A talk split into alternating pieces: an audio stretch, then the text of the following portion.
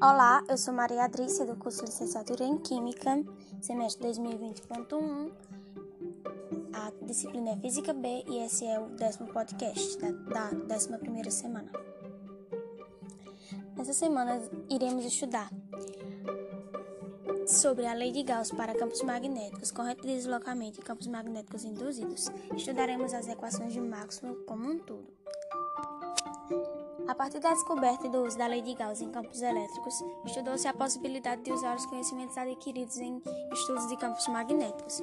Pelo fato de campos ma magnéticos não possuírem monopolos, podemos afirmar que a estrutura magnética mais simples existente até então é a de dipolos magnéticos. A lei de Gauss vem para assegurar que monopolos magnéticos não existem de fato. De acordo com o fluxo magnético, através da superfície gaussiana, sendo zero, fica inexistente uma carga que possa envolver a superfície. Com os conhecimentos de efeito elétrico e magnético em quatro equações, denominadas as equações de Maxwell, vemos a primeira, que trata-se da equação relacionando a lei de Gauss para a eletricidade, que relaciona o fluxo elétrico entre cargas elétricas envolvidas. A segunda equação é a lei de de Gauss para o magnetismo, onde relaciona o fluxo magnético às cargas magnéticas envolvidas. A terceira trata-se da lei de Faraday, relacionando o campo elétrico induzido à variação do fluxo magnético.